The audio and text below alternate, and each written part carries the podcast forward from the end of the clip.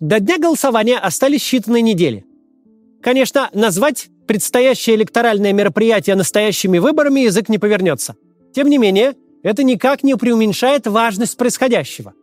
Прямо сейчас во многих городах России люди стоят в длинных очередях, даже на морозе, чтобы оставить подпись за Бориса Надеждина. И мотивация граждан вполне ясна. Если уж не столкнуть камень с горы, то хотя бы его сдвинуть, создав тем самым какое-то видимое оппозиционное движение. И тут вдруг в общенациональную информационную повестку ворвался кот. Россия оплакивает Твикса. Пока сопровождающий спал, этот кот выскользнул из переноски и стал гулять по вагону поезда дальнего следования. По какой-то причине проводница, вместо того, чтобы отыскать пассажира, купившего для питомца, между прочим, специальный билет, просто выбросила Твикса из поезда во время остановки в Кирове. Спустя 9 дней тело кота нашли волонтеры в 8 километрах от станции.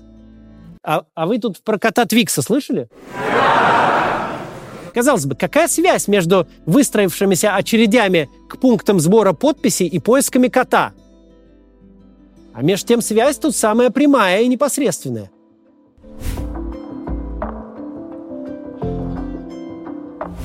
Почему возник широкий общественный резонанс в связи с гибелью кота Твикса, в принципе, понятно. Российская Федерация официально самое котолюбивое государство на планете. Согласно международному исследованию 2017 года, в 59% российских домохозяйств есть кот или кошка. В этом рейтинге наша страна не просто лидирует, но даже обгоняет весь остальной мир, причем с большим отрывом. К слову, у меня тоже есть два кота – когда мы жили в Москве, один из котов часто участвовал в записи роликов. Сидел вот за моей спиной на полке. Россияне в массе своей очень любят котов. Ни война, которая каждый день уносит сотни жизней, ни пропаганда ненависти на телевидении и радио, ни государственное людоедство как новая нормальность, ничто из этого не в состоянии развратить общество до такой степени, чтобы среднестатистический гражданин перестал испытывать сочувствие к замерзшему коту – кто-нибудь мог бы воскликнуть. Да что же это за граждане такие? Животных им жалко, а людей, мол, не жалеют. Однако в условиях той войны, которую сейчас ведет Владимир Путин, сострадание к человеку вытесняется в область оппозиционной деятельности. Тема людских потерь в общероссийском дискурсе строго регламентирована. Положено радоваться жертвам среди военнослужащих ВСУ. Это, дескать, не вчерашние учителя, слесари, юристы или врачи, которые защищают свою страну от агрессии. Нет, это живая сила противника, типа, которую положено, типа, уничтожать. Погибшие мирные граждане Украины проходят в пропаганде э, под э, понятием «сопутствующий ущерб». Погибают, мол, говорят из телевизора, ну и ничего страшного. Война же. И вообще, по словам ТВ-спикеров, заморозить украинцев зимой – это важная прикладная задача российской армии. А любое явное выражение сочувствия к жителям Украины – хоть к гражданским, хоть к военнослужащим, которые тоже недавно были гражданскими. Так вот, любое выражение сочувствия – это в сегодняшней России преступление. За него могут оштрафовать или вообще посадить. Хотя россияне все же нашли сравнительно безопасный способ поминовения украинских жертв. Они регулярно возлагают цветы к московскому памятнику поэтессе Лесе Украинке. В других городах России к статуям поэта Тараса Шевченко. Но как насчет сострадания россиян к россиянам? Его путинская система тоже стремится зарегулировать. Официоз время от времени может выдержать минуту молчания на каком-нибудь казенном мероприятии, но в общем и целом тема российских потерь остается табуированной. Характерен случай на телеканале «Звезда», когда капитан первого ранга Владимир Героносян хотел почтить память погибших в Украине российских солдат. А ведущий в грубой форме просто его заткнул. И это было уже на второй неделе так называемой спецоперации. То, что здесь многие люди с боевым опытом и через Афганистан прошли, и, и через чеченскую кампанию прошли, и через Донбасс. Там реально наши ребята, и, и донецкие, и луганские, и наши силы спецоперации гибнут сейчас. И наша страна, она... Не-не-не-не-не! Нет, Нет, ги- я не гибнут- хочу это слышать. гибнут. Подождите. Нет, Послушайте, стойте. они гибнут все Да равно. стойте. Они все равно Да гибнут. остановитесь. Они, подождите Вы не- вы не секунду. можете остановиться, Я ли? просто хочу, чтобы мы Хватит. сейчас встали и почтили память э, молчанием, хотя бы делаете? минутой молчания наших ребят, которые там все равно сражаются за Вы Россию и за нет? Донбасс. Вы можете сейчас остановиться? Пожалуйста. Я вам сейчас скажу, что там наши ребята делают. Наши ребята там разят гадину Это фашистскую. правильно, но это, это триумф... правильно Да всё. дайте мне договорить. Да. Это триумф русского оружия, это, Это триумф правильно. русской армии, это, Это возрождение России. Сейчас акции памяти погибших на СВО проводят жены и матери мобилизованных каждую неделю в Москве, Санкт-Петербурге и других городах. Феномен этих мероприятий в том, что все воспринимают их как акции протеста.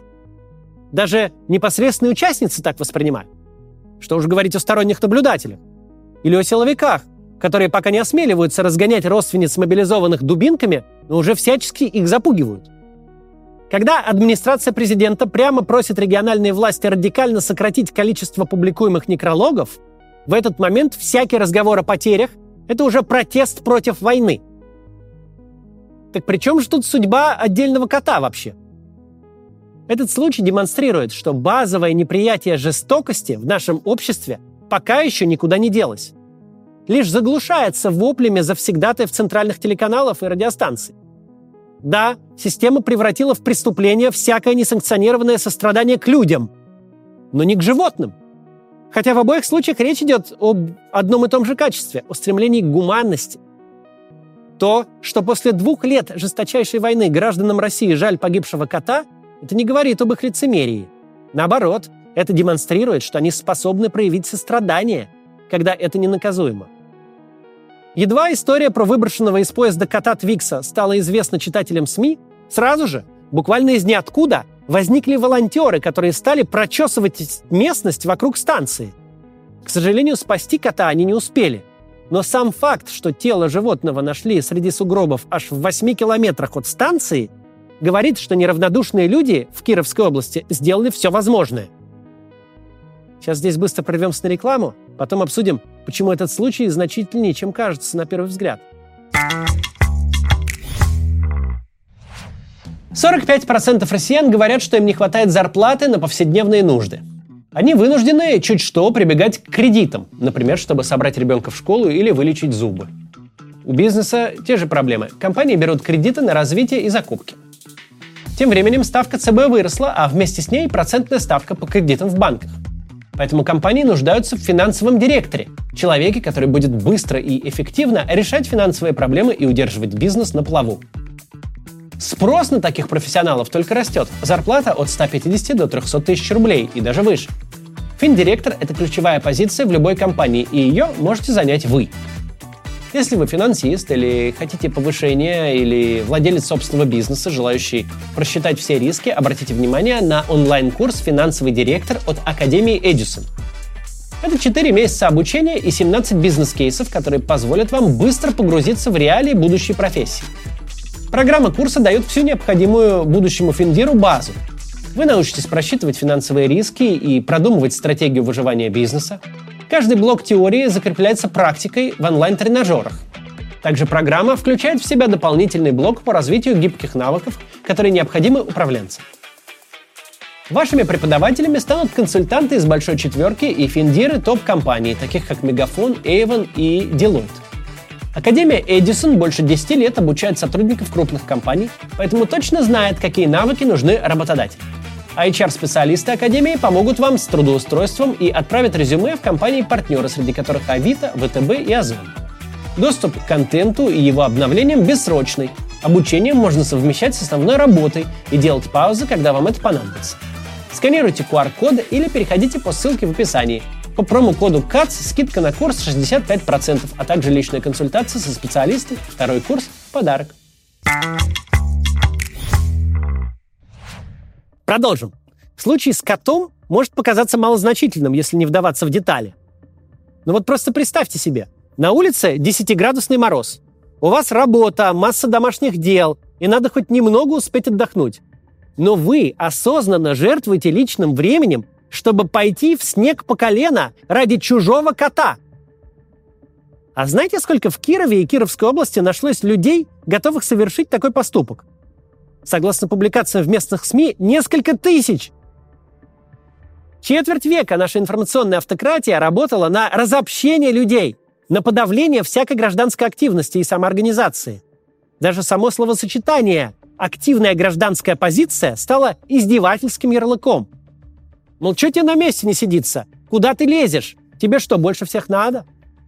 А любое объединение граждан не под эгидой государства принято, если не разоблачать, как кружок троцкистов-зиновьевцев, или громить, как сборище вражеской агентуры, ну так хотя бы компрометировать и высмеивать. Четверть века система внушала россиянам «Ваша хата с краю, больше двух не собираться». В путинской системе ценностей не бывает никакого независимого от властей активизма. Активист, в их понимании, это в лучшем случае городской сумасшедший – а скорее всего проплаченный кем-то провокатор. Ну не может же, дескать, психически здоровый человек за бесплатно и без чьей-то указки заботиться о чем-то за пределами собственной хаты. Такая установка транслируется из каждого утюга последние 24 года. Так вот, а ни хрена не вышло. Возникла ситуация, когда люди могут безопасно проявить себя как ответственные граждане, как ответственные и добрые граждане. Да, на фоне происходящих событий повод может кому-то показаться смехотворным. Но здесь важен не повод, а реакция. Как по мановению волшебной палочки возник телеграм-канал для координации волонтеров. Возникли тысячи добровольцев и миллионы сочувствующих. То, что незнакомые друг с другом люди стали слаженно искать кота. То, что в Башкортостане люди вышли в поддержку своего земляка, занимавшегося природозащитой.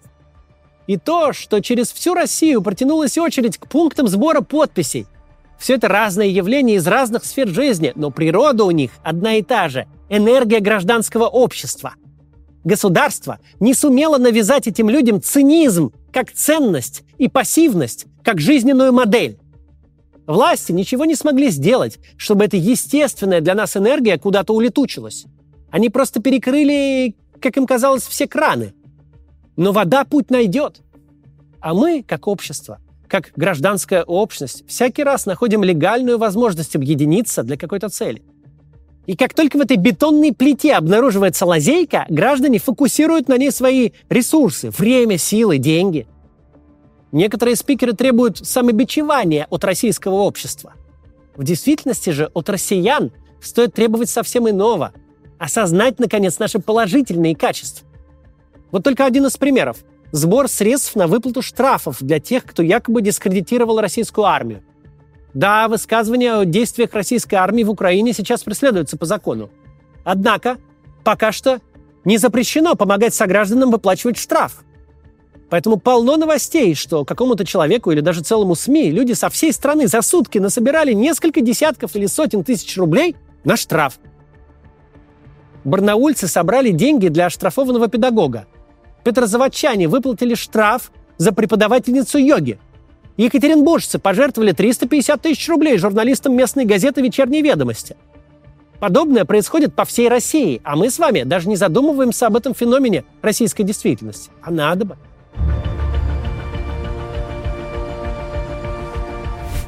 Все разговоры об озверении российского общества сильно преувеличены. Да, ужасные новости о массовой гибели людей стали фоном нашей жизни – то, что два года назад вызывало бы ужас и оторопь, сегодня даже не тема для разговора. Сегодня оценка военных потерь делается с погрешностью в полсотни тысяч. Чтобы чья-то гибель стала новостью, она должна быть связана с каким-то уж вообще из ряда вон выходящим событием или подробностям.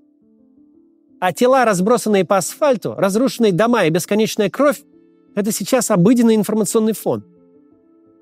Происходящий ужас и кошмар со временем рутинизировался. Это было неизбежно. Люди, в том числе резко антивоенных взглядов, не имея возможности повлиять на происходящее, перестали его замечать, выдавили из своей повседневности. Но это не значит, что хтонь сегодняшнего дня стала нормой. Она просто стала тем, что ты не можешь изменить, а значит, думать об этом только зря травить душу. Но как только люди чувствуют, что могут исправить несправедливость, остановить насилие, их энергия немедленно переправляется в действие. Вдруг выясняется, что люди готовы проявлять чудеса вовлеченности. Мы видим, что это острая потребность. Не так важно, вокруг чего действовать, главное – действовать. Видели ли мы раньше что-то подобное? когда общество казалось политически совершенно пассивным, но опыт совместного действия превратился в политическое движение. Видели? Помните волонтерское движение по борьбе с лесными пожарами летом 2010 года? Это, конечно, предтеча, прародитель зимних протестов 11 и 12 годов. Потому что то, по какому поводу люди у вас объединились, это второй вопрос. Важно, что они в принципе пошли что-то делать вместе. Что они вдруг вылезли из своей скорлупы и обнаружили вокруг единомышленников. Этот опыт легко конвертируется в политическое действие, как только оно становится возможным. Уже не первый раз за последний месяц мы видим, что та Россия, в которой мы жили до войны, никуда не делась. Конечно, на поверхности медийного поля у нас бегают всякие упыри и вурдалаки, которые ничего помимо смертоубийств не имеют предложить. Но они не часть общества. Они язва на нем. Язва сознательно государством имплантированная.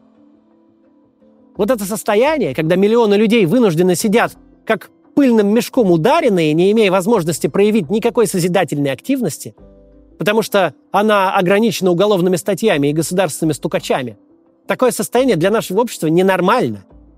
Почти два года люди находятся в противоестественной ситуации, и любую возможность вернуться к нормальности принимают с энтузиазмом.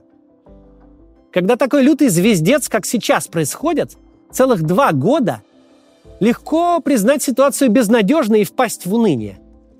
Потому что все это время злодеи на наших глазах творят зло и делают вид, что так и надо. И пытаются объявить это зло новой нормой. Но на самом деле это никакая не норма. Более того, общество понимает, что это не норма. И именно в руках общества все ключи, чтобы это остановить. Да, не всегда существует реальная возможность переломить ситуацию – тому же люди вполне разумно не хотят участвовать в обреченных затеях, тем более в обреченных затеях, связанных с большим риском.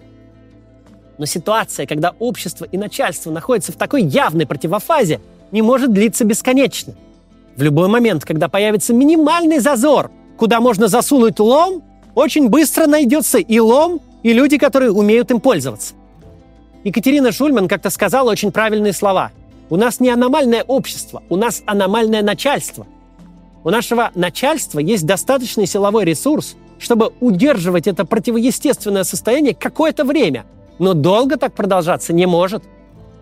Судя по тому, что бурлящая активность уже пробивается через крышку в поисках любого применения, конец этой противоестественной жизни и возврат к нормальному состоянию общества и государства, видимо, ближе, чем мы думаем. Главное помнить тот простой факт, который написан в нашей многострадальной Конституции. Источник власти в России – ее многонациональный народ. Наглые квартиранты в Кремле считают, что могут бесконечно издеваться над хозяевами, а те никогда не сумеют их выселить. Что враньем и насилием можно править до скончания времен. Но это совсем не так. И очень хорошо, что в последние недели мы видим, до какой степени это не так. Борис Надеждин по-прежнему собирает подписи. Ссылка в описании. До завтра.